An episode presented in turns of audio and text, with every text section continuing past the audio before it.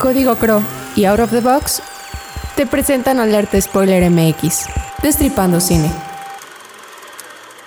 Silencio en set, corre sonido, cámara. Si te gusta ver, hacer, criticar y hablar de cine, te invitamos a que te quedes en Alerta Spoiler. Vamos a destripar lo mejor de la cartelera del streaming disponible en México. Cada 15 días, los spoilers Patricio, Gladys, Andrea y Juanjo te damos la bienvenida. Alerta, spoiler, a continuación.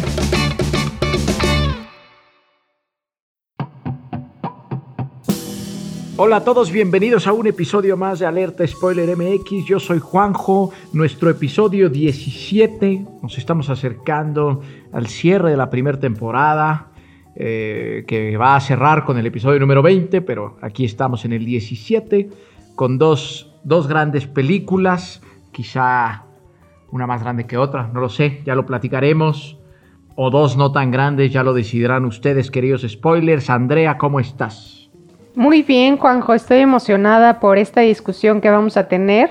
Eh, anticipadamente ya he discutido un poco algunos puntos de las películas con ustedes y, y pues bueno, van a surgir cosas interesantes en esta mesa de debate. Creo que una de las cosas que vamos a hacer en temporada 2 es firmar un decreto en donde nos prohibamos discutir antes las la películas. exclusiva para, la audiencia. Exacto, para que lleguen absolutamente frescas a, a- a la mesa de discusión. Gladys, ¿cómo estás? Hola Juanjo, muy bien acá también. Muy contenta de estar con ustedes y de seguir con este proyecto que la verdad me encanta y que qué bueno que vaya a haber una segunda temporada. Muy bien, Pato, ¿cómo estás? Muy bien amigos, muchas gracias. Emocionado porque eh, desde hace mucho tenía ganas de hablar acerca de Call Me By Your Name, esta película de este gran realizador, pero ya, ya hablaremos. Yo creo que sí es válido de repente entender o hablar de, las películas, eh, pues previo, surgen ciertas reflexiones que se refuerzan o se eh, encuentran difractadas dentro de la conversación en el programa, pero podemos, podría acceder a eso también para ver qué surge de esa espontaneidad. Muy bien, con esta antesala vamos a escuchar la cápsula de Call Me By Your Name. Muscles are firm. Not a straight body in these statues. They're all curved. Sometimes impossibly curved, and so nonchalant, hence their ageless ambiguity, as if they're daring you to desire them. Protagonizada por Timothée Chalamet y Armie Hammer, cuyas emotivas interpretaciones les valieron de varias nominaciones y galardones alrededor del mundo. Is there anything you don't know? Llámame por tu nombre cuenta la historia de amor entre un joven judío y un estudiante de posgrado a lo largo de un verano en la campiña italiana. read books, transcribe music, swim at the river, go out at night. Sounds fun. Con bellísimas piezas musicales decorando la conmovedora puesta en escena y el trabajo fotográfico, Llámame por tu nombre de Luca Guadagnino nos deja pensando tres cosas: poesía, poesía y más poesía.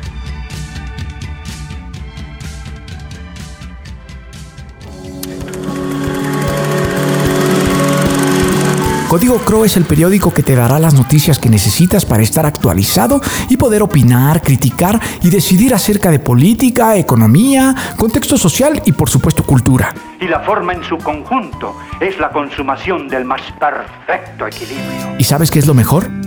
Es gratuito.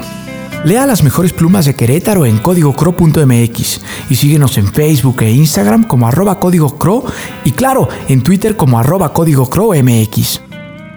Además, cada viernes encontrarás la columna oficial de Alerta Spoiler MX, donde no buscamos spoilearte, pero sí enamorarte del cine. Destripando Cine. Muy bien, aquí está esta película que yo sé por qué les gusta tanto a esta mesa. Luca Guadagnino siempre ha sido un cineasta altamente reconocido en Alerta Spoiler MX. A veces quizá un poco más de lo que quizá yo lo reconocería, no lo sé. Pero creo que es una película que se sostiene en el guion. Me gustaría escuchar a Andrea. ¿Cuál es tu opinión general de, de esta magnífica película? Pues mira, Juanjo, yo vi esta película en el cine cuando pues evidentemente se estrenó en salas y de verdad quedé encantada, se me hizo una película bellísima. Me gusta, digo, generalmente la vemos en como estos rankings y tops que o, la catalogan dentro del cine gay, ¿no? Pero creo que yo de primera instancia no la veo así. Creo que nada más es una película sobre el primer amor y, y el acercamiento a las experiencias sexuales por parte de Helio, el enamoramiento que tiene Helio hacia Oliver principalmente, y pues el hecho de que los protagonistas sean gay, pues creo que nada más es una característica más del personaje, ¿no? Nada más. O sea, de hecho no, no se aborda más en el tema, no, no es que sea...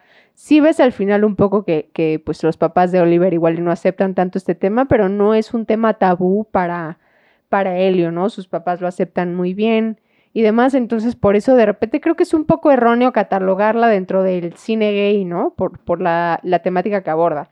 Pero en general me gusta mucho, me gusta la lenta cocción que tiene porque realmente vamos viendo el desarrollo de este enamoramiento por parte de Helio, que es el, el como punto focal de la película, se va desarrollando poco a poco, como son realmente los primeros amores, ¿no? No es de que tuvieron nada más una energía sexual y ahí ya se desarrolló todo, ¿no? Realmente va poco a poco, la, la, se hace evidente el deseo a través de dónde se, se pone la cámara, ¿no? Donde lo que Luca Guadagnino desea acentuar, cosas como, no sé, veía esa escena en la que tienen el, el huevo y de repente como que se truena y nada más pues empieza a escurrir un poco y eso está un poco cómico, ¿no? En algunas partes, pero pues es evidente que quiere nada más denotar esta tensión sexual que hay entre los protagonistas.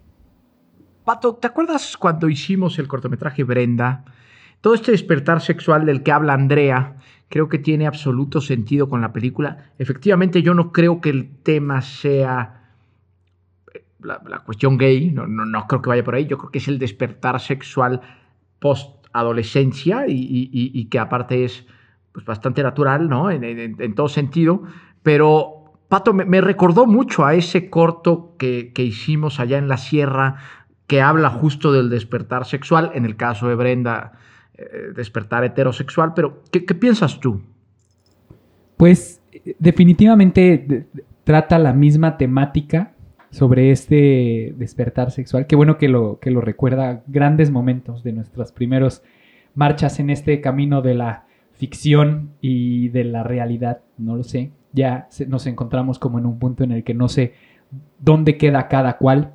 Eh, definitivamente eh, tiene que ver con ese, ese tema, nada más que aquí lo aborda eh, pues un director del tamaño de Luca Guadagnino, filmada en formato de cine en 35 milímetros. Este, me parece bellísima la puesta en cámara, yo la utilizo mucho en clases para hablar del lenguaje cinematográfico, porque utiliza, como decimos, bien a los personajes. Este, es, es una película muy fuerte desde, desde el guion.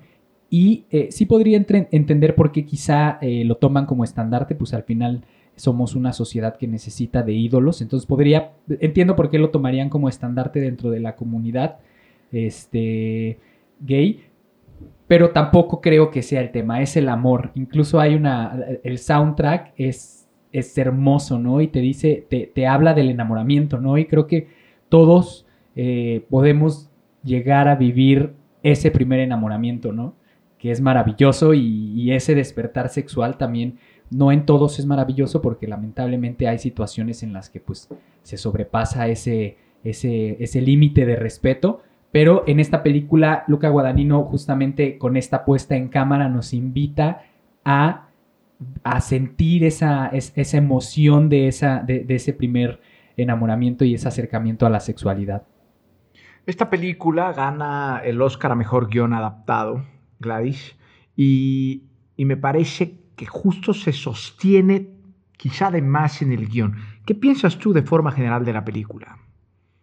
A mí particularmente me gusta toda la película. No creo que se sostenga solo en el guion. Creo que tienes actuaciones impresionantes. Tienes una puesta en cámara que además, déjenme decirles, y esto se los debería decir Pato, pero es una película que está grabada con un solo lente y que los bloqueos son magistrales para haberse trabajado con un solo lente. Tienes momentos en donde solo ves los pies y te están diciendo mucho más que ver rostros o que diálogos. Tienes momentos en donde el director decide ponerlos en situaciones en donde en la vida real, quizá en nuestro México machista no estarían bien vistas, pero que para la, la audiencia europea pues tiene otra, otra visión. Eh, sí tuve como ciertos conflictos, como hablábamos hace un momento respecto al tema de, de que este personaje es menor de edad y el otro es un treintañero, pero pues no es un menor de edad eh, de 13, 12 años, es un menor de edad de 17 años, en donde algunos países eso es legal.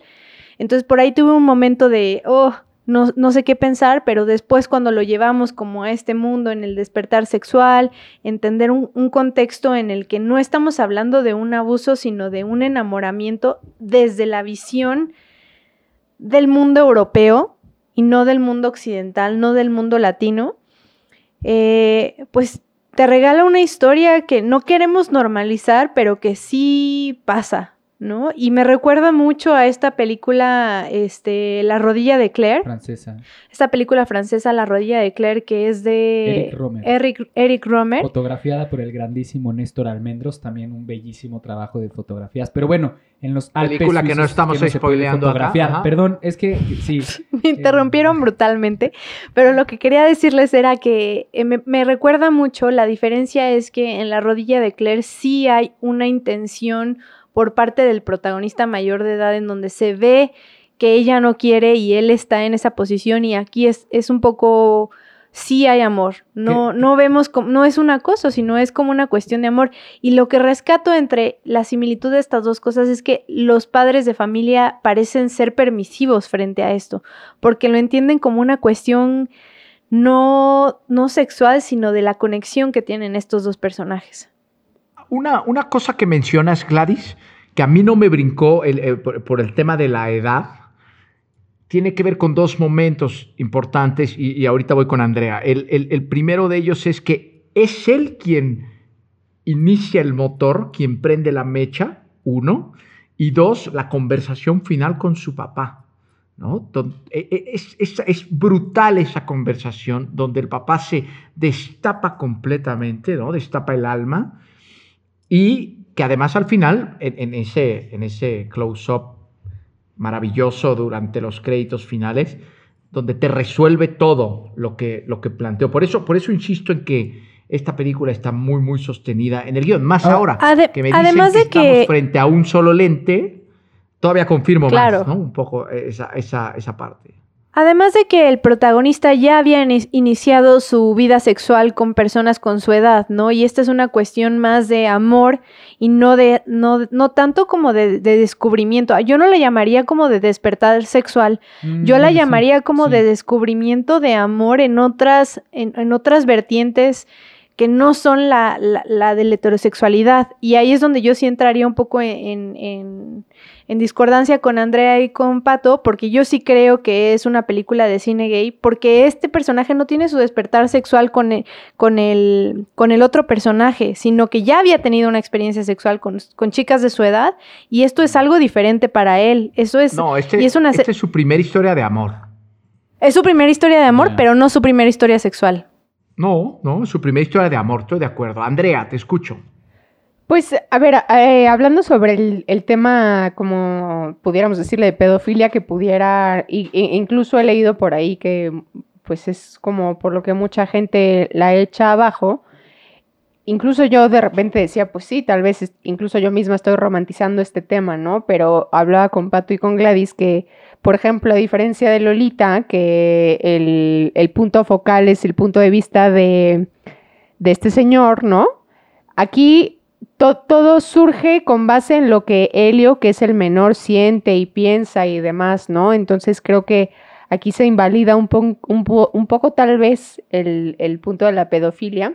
Respecto del despertar sexual, no estoy tan segura de coincidir porque, o sea, para él el, el hecho de que lo hace ir y pues terminar ahí en una relación sexual con su pues amiga o lo que sea, es realmente que ya tenía mucha tensión sexual acumulada con este otro chico, ¿no? O sea, como que se veía que nada más estaba sobreexcitado y quería ir y, y ya solo tocar lo que fuera y, y- y terminar, ¿no? Entonces creo que el- la experiencia sexual engloba toda una serie de cosas que no nada más se reducen al acto sexual, ¿no? O sea, sino como todo el proceso de erotización y demás, que la verdad es que es muy bonito, ¿no? Cuando lo ves en el cine, en, en esta película en particular, hay veces en las que en el cine es un poquito llevado al extremo. Y en esta película me pareció algo muy bonito de ver. También justamente esos dos puntos que, que, que rescatas, Juanjo, de el monólogo del papá es bellísimo. O sea, es de verdad una experiencia que de las mejores que he vivido en el cine porque es un monólogo precioso. Y al final, ¿no? Este close-up cuando, cuando este Helio está llorando, como recordando todo lo que pasó no te está diciendo nada, pero a la vez te dice todo, ¿no? Y yo creo que para todos se nos vino a la cabeza pues ese primer amor que todos hemos tenido y, y que está padrísimo, o sea, es muy bonito verlo, o sea, me encanta la película. Sí, a, a mí, a mí también me parece hermosa esa última escena en donde después de, de, de esta tristeza que estamos sintiendo con el personaje, ves atrás que están poniendo la cena de Navidad, ¿no? Entonces, pues, después de este primer enamoramiento en el que coincido completamente con, con Andrea, e insisto, no me parece que sea una película, que entiendo por qué la podrían tomar, pero eh, habla del misterio del amor y el misterio del amor, digo, lo acabamos de ver hace un par de episodios, no, no tiene que ver ni siquiera con la, con, con la misma especie, ¿no? Eh, y, bueno, eh, este, entonces, eh, creo, que, creo que sí, habla del misterio del amor y ese primer enamoramiento y ese, y, y sí en este caso el despertar sexual, pero a una sexualidad mucho más, más amplia, no, no, no del acto eh, coito per se. Eh, y ya, era lo que quería aportar, amigos. Es que precisamente por eso no puedo decir que estemos hablando de un despertar sexual, porque estamos hablando de el misterio del amor. De hecho, la, el soundtrack de la película, la canción que marca la película y que todos nos encantó y vivimos enamorados y cuando queremos sentir el amor escuchamos esa canción, se llama Mystery of Love y es la canción por la que estuvo nominada al Oscar. Eh, creo que ahí es donde estamos, eh, no podemos enfocar como el primer amor en el despertar sexual no podemos hablar como de eso, porque el, el- el primer amor es una cuestión que es independiente a la desper- al despertar sexual o a cualquier tipo de sexualidad. Que viene una parte inherente de esto, claro que viene, pero a mí me parece que la mayoría del, de- del filme lo que vemos es amor puro, es coqueteo, es entendernos, es disfrutar de ir a bailar, está de, de observar al otro, y las partes sexuales se reducen a un quizá menos de tres minutos de la película, Es- vaya. O sea, es que es, eh, la, es la sexualidad en ese, en ese, en, e- en esa, en esa extensión, no, no es nada más en el acto, es, es lo que justo lo que estás diciendo, es, es la sexualidad en esa extensión, ¿no? No, no nada más el acto de mete, saca, mete, saca. Pues sí, pero entonces eso, es, o sea, como que siento que estamos poniéndolos en la misma pirámide cuando realmente lo que, de lo que va la película es del amor, no de la sexualidad. No, en el mismo nivel de la pirámide, pero, pero no está en el mismo nivel de la pirámide. Exactamente, Bueno, no, parece. Eh, el espectador será, la audiencia será quien Quien lo decida. juzgue, claro. Ahí está la tarea. Estrellas, Andrea. Em, originalmente le iba a dar 4 de 5, justo por este tema de que tal vez pudiera haber un poco de pedofilia, pero pues ya platicándolo un poquito con ustedes, viendo la- las perspectivas y demás, creo que tal vez no incurra en ese pecado. Y entonces le doy 5 de 5 estrellas. Ok, ok, muy bien. Gladys.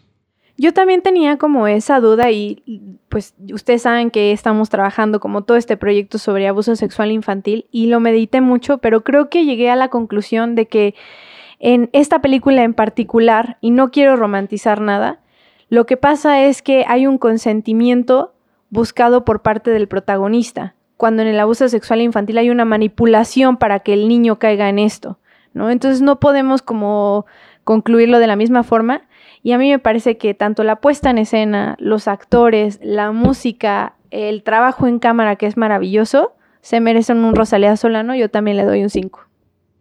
Muy bien. Pato.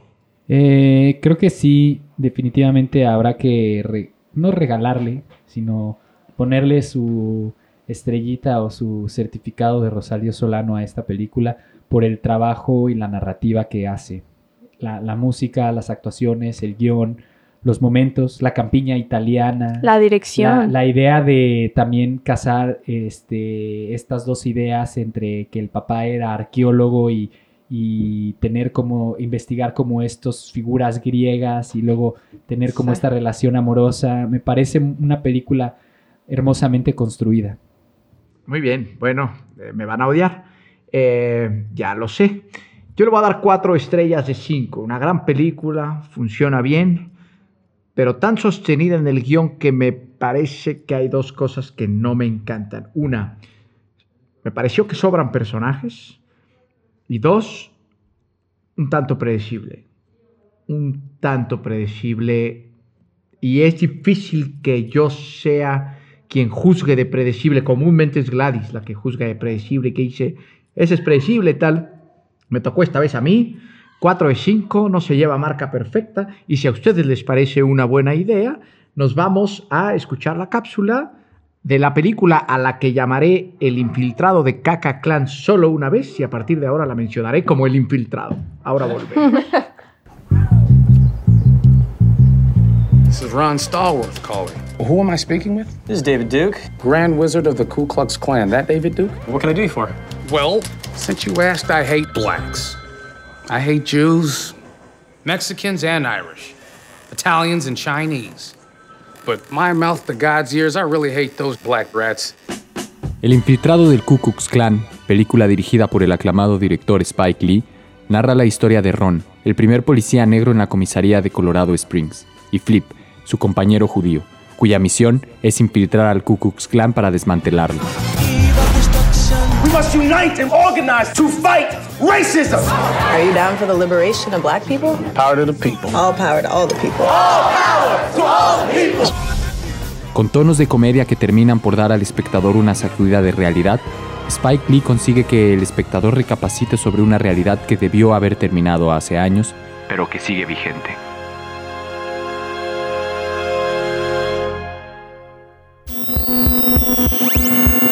En Alerta Spoiler MX también amamos la música. Out of the Box es el canal de radio en YouTube dedicado a la creación de sesiones en vivo para músicos emergentes, con propuestas exquisitas y rebeldes. Si a ti también te gusta encontrarte con nuevas propuestas musicales de todos lados, sigue el canal de Out of the Box en YouTube y Facebook. Entérate de las nuevas sesiones a través de Instagram y Twitter en arroba Out of the Box Crow. Out of the Box. Escucha local. Piensa out of the box. Continuamos. Muy bien, ahí está la cápsula. El infiltrado del Kaka Clan. El infiltrado para mí. Andrea, eh, una, una, película que además tiene una similitud con la anterior por el premio que se llevan en cada una en su momento. Mejor guion adaptado. Me gustaría, eh, hace unos minutos contabas una anécdota de Spike Lee. Cuéntame tu percepción general de la película y además cuéntanos de forma breve esta anécdota en la, en la sala del Oscar. ¿Qué, ¿Qué, pasó? Cuéntanos. Pues nada más como a manera de chisme, que pues al parecer la chismosa soy yo porque no me la paso bien viendo la premiación de los Oscars, pero ahí estoy y me echo todo y me sé todos los chismes que pasan ahí adentro, ¿no? Pero hace unos años que estaba nominado Spike Lee a Mejor Director y no le dieron el premio a Mejor Director, se, se, paró y se fue, ¿no? O sea, tal vez regresó después de su payasada, pero la realidad es que si después se utilizó otro pretexto, no sé, pero se vio muy evidente que estaba molesto por no haberlo llevado el, el premio y que la verdad yo creo que no era merecido, entonces pues por algo no se lo dieron, ¿no? Ahí está, ¿y, y, y tu percepción bueno, de la película? Sobre la película ya específicamente, es una película que como dijera Juanjo me entretuvo la tripa. Tal vez en momentos yo lo hubiera recortado un poco, creo que dura dos horas veinte y se me hizo un poco excesivo porque incluso a veces creía que rayaba un poco, como que el, discurso político ya lo llevaban tal vez a veces al extremo, no que estuviera mal porque sí tenía un punto, pero hacerlo tan largo podía parecer propagandístico y para ver una propaganda de dos horas veinte me pareció algo tedioso. Eh, me gustó que si bien no es una comedia, tiene algunos tintes de humor negro. Y, pues se agradece, ¿no? Fue, fue bastante cómica en algunos puntos y también rescato mucho que no, no es una reflexión básica de son negros contra blancos, va un poquito más allá en, en su reflexión y su planteamiento. Entonces, en términos generales, puedo decir, me entretuvo la tripa, pero creo que raya un poco en la propaganda. Yo no puedo estar más de acuerdo contigo. Creo que esos últimos 20 minutos de la película, inclusive más, sobran. Eh, eh, también creo que el humor negro es, es delicioso. A mí particularmente me, me re recordó que yo la había visto, la volví a ver, pero en medio ya había visto otra que se llama Judas and the Black Messiah, que ahora estuvo muy, muy nominada y muy mencionada y todo. Pues las historias son bastante similares, cada una contando algo distinto, pero pues la misma forma. Y, y quería preguntarte, Gladys, ¿cuál es tu opinión general de esta película? Creo que hay ciertos momentos en la historia de la humanidad en donde tenemos que hablar de ciertas cosas y entonces empiezan a proliferar historias de esas vertientes porque estamos rompiendo un paradigma. Y creo que esta película es resultado de uno de esos rompimientos de paradigmas que tiene mucho que ver como con el racismo, que estuvo presente en generaciones desde nuestros bisabuelos, tatarabuelos, hasta nosotros. Creo que es una película, no quiero decir sino necesaria, sino que con justa razón se entiende. Es una película bien lograda porque a mí la verdad es que sí me entretuvo. Yo la vi en el cine teatro Rosalío Solano porque trajeron un ciclo de cine y la, y la vimos por ahí. Y yo lo que más disfruto de Spike Lee en general es su estilo. O sea, tiene, tiene unas tomas, unas formas de montar, unas, unos efectos especiales de corte en corte que yo disfruto muchísimo. Se me hace delicioso porque es algo nuevo. No me, no sé, en, en cuando estaban en las reuniones de los Black Panthers y que salían como estas cabezas volando que yo, no sé si ustedes también las tengan, pero yo tengo un cuadro de yo de chiquita con mis cabezas volando y entonces yo me acordaba como de esos cuadros, pero se me hacían maravillosos ahí, ¿no? Entonces, entre eso, entre cómo al final, este, sé que a lo mejor no les gustó tanto el final, pero que van esta pareja y están en ese como pasillo y que parece que están en una escalera eléctrica que los va llegando, pero las, la, el fondo se va haciendo más corto. O sea, a mí todo ese tipo de cosas se me hacen magistrales. A lo mejor no es el mejor guion, a lo mejor es una historia repetitiva, a lo mejor es un poco, un tanto política, pero qué delicioso es ver una película de Spike Lee solo por el estilo que le mete. Acuérdense el momento en el que esta película sale, era toda la efervescencia de Donald Trump. Es decir, efectivamente, como bien dices, Gladys tiene momentos. Mencionas una cosa que a mí me, me parece importante tratar y que no me convence tanto, tiene que ver con el montaje. Pato, ¿cuál es tu percepción general de la película y qué piensas del montaje? Fíjate que a mí me gustó, pero puedo entender que sea un montaje dis distinto, que, que de repente rompa con un ritmo que lleva la, la película o la narrativa, pero esa, esas, esas propuestas, o sea, esos visuales que te, que te ofrece a través del montaje, como esas ideas, pues van permeando al mismo tiempo y, y creo que define mucho el estilo que tiene este, este, este, realizador, ¿no?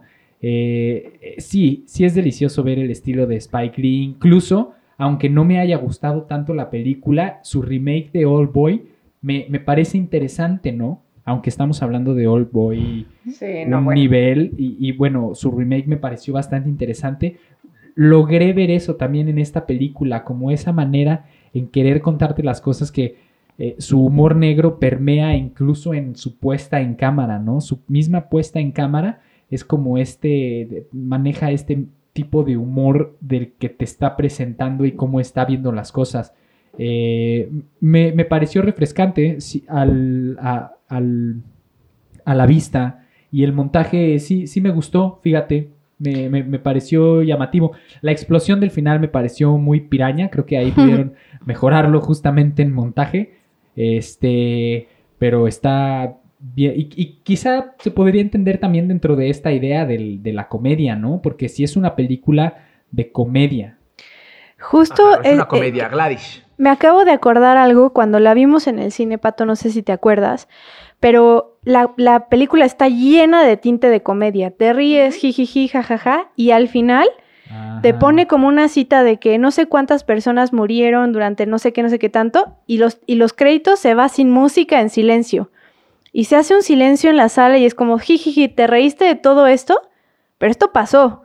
Y creo que eso es una cosa súper atinada del director, ¿no? De cómo te está riendo de todo lo que pasó, pero hubo tantos muertos y ahí cuando, cuando sentí en, en la sala ese silencio de que dos segundos antes nos habíamos reído y de repente nos sale esta cita, fue como una cachetada para todos los que estábamos ahí sentados. Y eso se me hizo muy atinado. Lo que pasa también es que la comedia yo creo que es un género que se, se sobreestima, insisto, y, ustedes lo saben a, través de los episodios que no es mi género predilecto, pero sí creo que es un, una herramienta muy poderosa, ¿no? O sea, realmente, si tú usas la comedia para hacer visible una realidad, o sea, es, es más, no hay manera más eficiente de hacer visible una realidad que a través de la comedia y los chistes y las bromas, ¿no? Es la manera de normalizar las cosas. Entonces, eh, o sea, realmente es una herramienta muy poderosa y fue utilizada de la manera correcta. Es que la, comedia exhibe nuestra miseria, ¿no? Ese es un objetivo de la comedia y cuando nos lo dice, como, como súper bien narra Gladys, ¿no? En silencio, es un luto. Entonces ahí justificas y argumentas todo lo que querías decir. Entonces, yo le estaba diciendo el montaje, las cabezas flotantes que hice Gladys a mí me parecieron sensacionales, me, me encantan. Y efectivamente yo también ahora que, que lo mencioné digo, bueno, bueno, quizá en mi casa sí había algún recuadro por ahí, no, no, no sé, ¿no? No, no, no me acuerdo tanto, pero lo que me brincó... Es más, les voy a tomar foto y se las comparto en nuestras ah, redes sociales. Ahí, ahí esto motivo más para ver las redes sociales. Pero, pero lo que me brincó, que me parece que se desfiguraba del montaje, por ejemplo, los carteles de cine que de repente salen, ¿se acuerdan?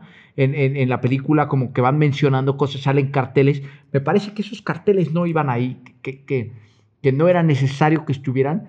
Y al principio me molestaba la pantalla fragmentada, pero con la conversación telefónica final justifica el, el, pantalla fragmentada. Entonces eso ya no lo castigué, ¿no? Pero, pero sí me parecía que de repente esos carteles de películas no, no me gustaban y definitivamente lo que ya mencioné del tiempo, ¿no? Creo que sí se pasó un poco más de, lo que debía durar.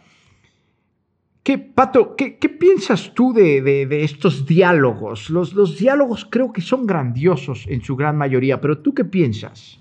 Definitivamente, yo recuerdo mucho que en la carrera de cine tenía a un amigo, eh, Aisea Lester, ¿no? Y él era de Atlanta, entonces estaba muy metido desde aquel, desde 2010 en el cine de Spike Lee, ¿no? Y lo y, mucho platicaba, él, él, estaba como muy clavado con esta cuestión como de stand-up comedy, ¿no? Y, y, hasta ese momento yo como que me empecé a empapar de todo esto y fue a través de él que conocí a Spike Lee, ¿no? Entonces como que me cuadraba mucho entender la comedia y luego ver a este otro realizador y entenderlo como desde la comedia. Este, creo que lo hace muy bien, o sea, visibiliza a través de estos diálogos y a través de, una comedia, este, pues negra, de repente pesada, ciertas situaciones. Eh, a mí me parecieron brillantes, era, sí lo disfruté mucho. Creo que las partes de acción, eh, que es esa última colita de la película del final, es lo que no disfruté tanto como el resto de las películas que estuve con los personajes y ellos estaban sentados hablándome de su situación. Te recuerda un poco a Austin Powers, esas cosas como... De acción. Sí, de ah, acción, ¿no? Hasta ese tinte como de una comedia ya muy... Cagada, Incluso pero salían un poquito de la historia que nos venían contando, ¿no? O sea, es como que ya llevada al extremo, mm, sí, no, le sobraron, pero duro. Lo único que rescato de esos últimos minutos fue una canción de Emerson Lake and Palmer que está chida, nada más. No, pero, pero, yo, sí le rescataría esa parte de la explosión, aunque se vea un poco fea y todo, pero diciéndonos, esto no se ha acabado.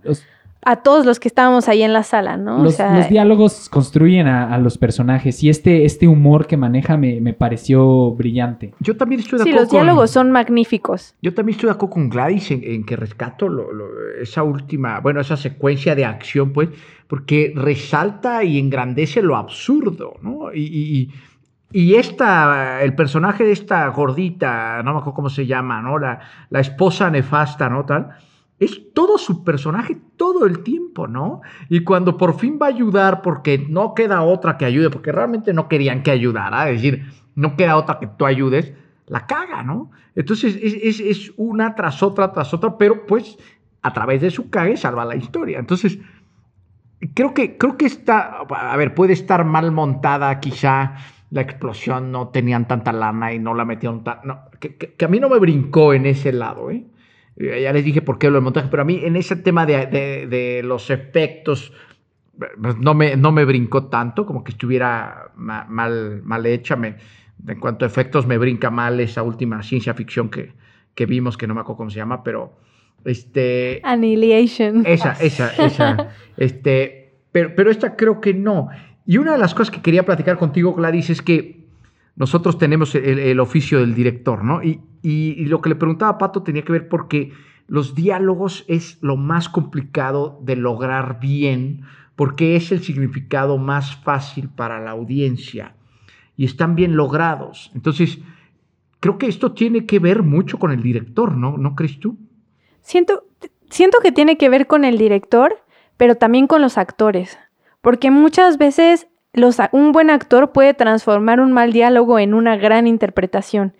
Y creo que tenemos muy buenos actores aquí, ¿no? Entonces, eh, repartiría como esta parte entre el director y los actores, porque aunque Spike Lee me parece una cosa maravillosa, este, en Old Boy a mí sí me parecía que se exageraban esos diálogos y entonces ahí es donde se me caía esta historia en comparación con la original.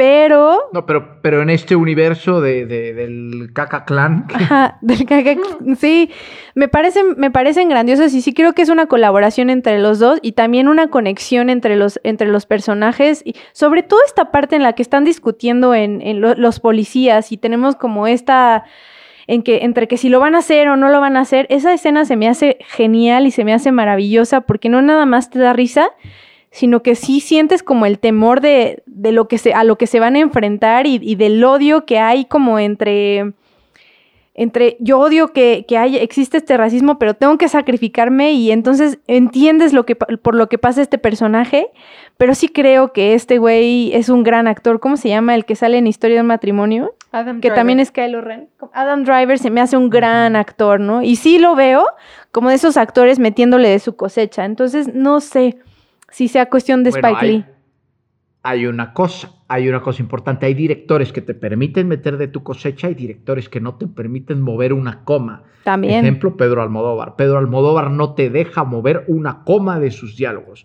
y es un gran dialoguista.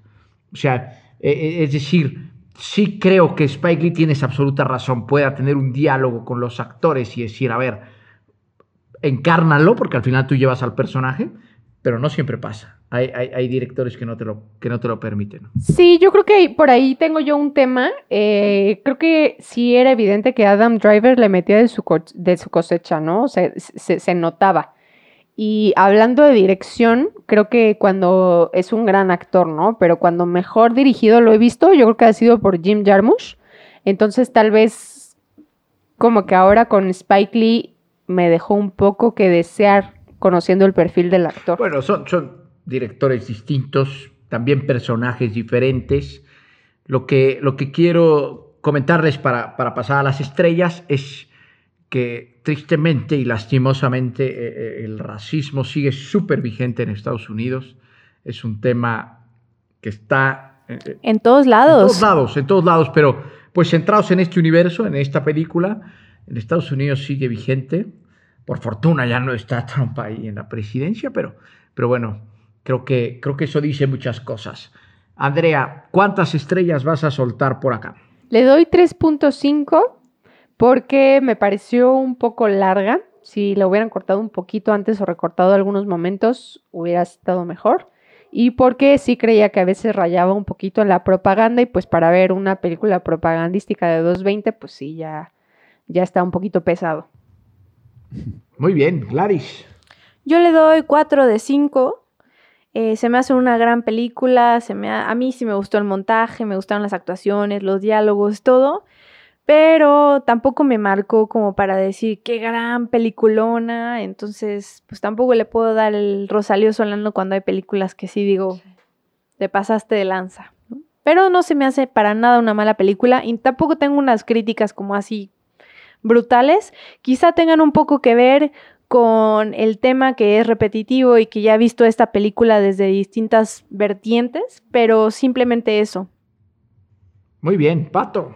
Eh, yo también le voy a dar tres, eh, porque aunque me gusta la puesta en cámara, el, estilo que maneja y el montaje, sí coincido con Andrea. Creo que este igual nos van a linchar, ¿no? Pero eh, como dice Juan José, es un tema que se tiene que seguir hablando porque sigue existiendo, pero también, o tampoco más bien, me lo manejes bajo este, este, bajo este peso de la propaganda, ¿no? Porque se puede tornar en eso y entonces la balanza se inclina completamente hacia el otro lado, ¿no? Y Muy bien, yo coincido con Andrea y con Pato, se lleva tres estrellas por primero el montaje, que ya, ya estuvimos platicando de eso, y segunda la duración, porque también nos meten en un problema de agenda, ¿no? Cuando ya dos horas 20, esos 20 minutos comúnmente son los que usas para trasladarte después de haber hecho tu tarea de ver la, de ver la película, y entonces ya no los tienes, ¿no?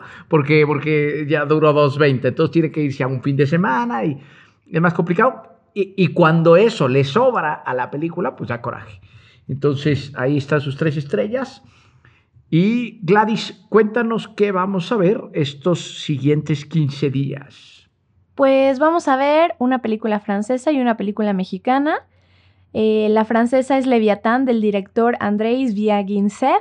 No sé si se pronuncia así. Esta está disponi- disponible a través de Amazon Prime Video. Y una película mexicana, Selva Trágica, Selva Trágica de la directora Yuleno Laizova, disponible a través de la plataforma Netflix. Muy bien, pues ahí lo tienen, se viene buen cine. Disfruten mucho de estos 15 días, síganse cuidando y nos escuchamos pronto. Bye. Con Queen. Bye. Corte y queda. Esto fue Alerta Spoiler, creado y conducido por Gladys, Pato, Andrea y Juanjo para Out of the Box.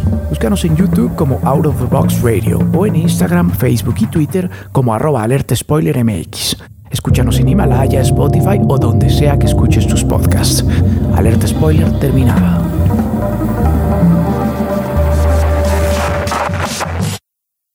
Out of the box.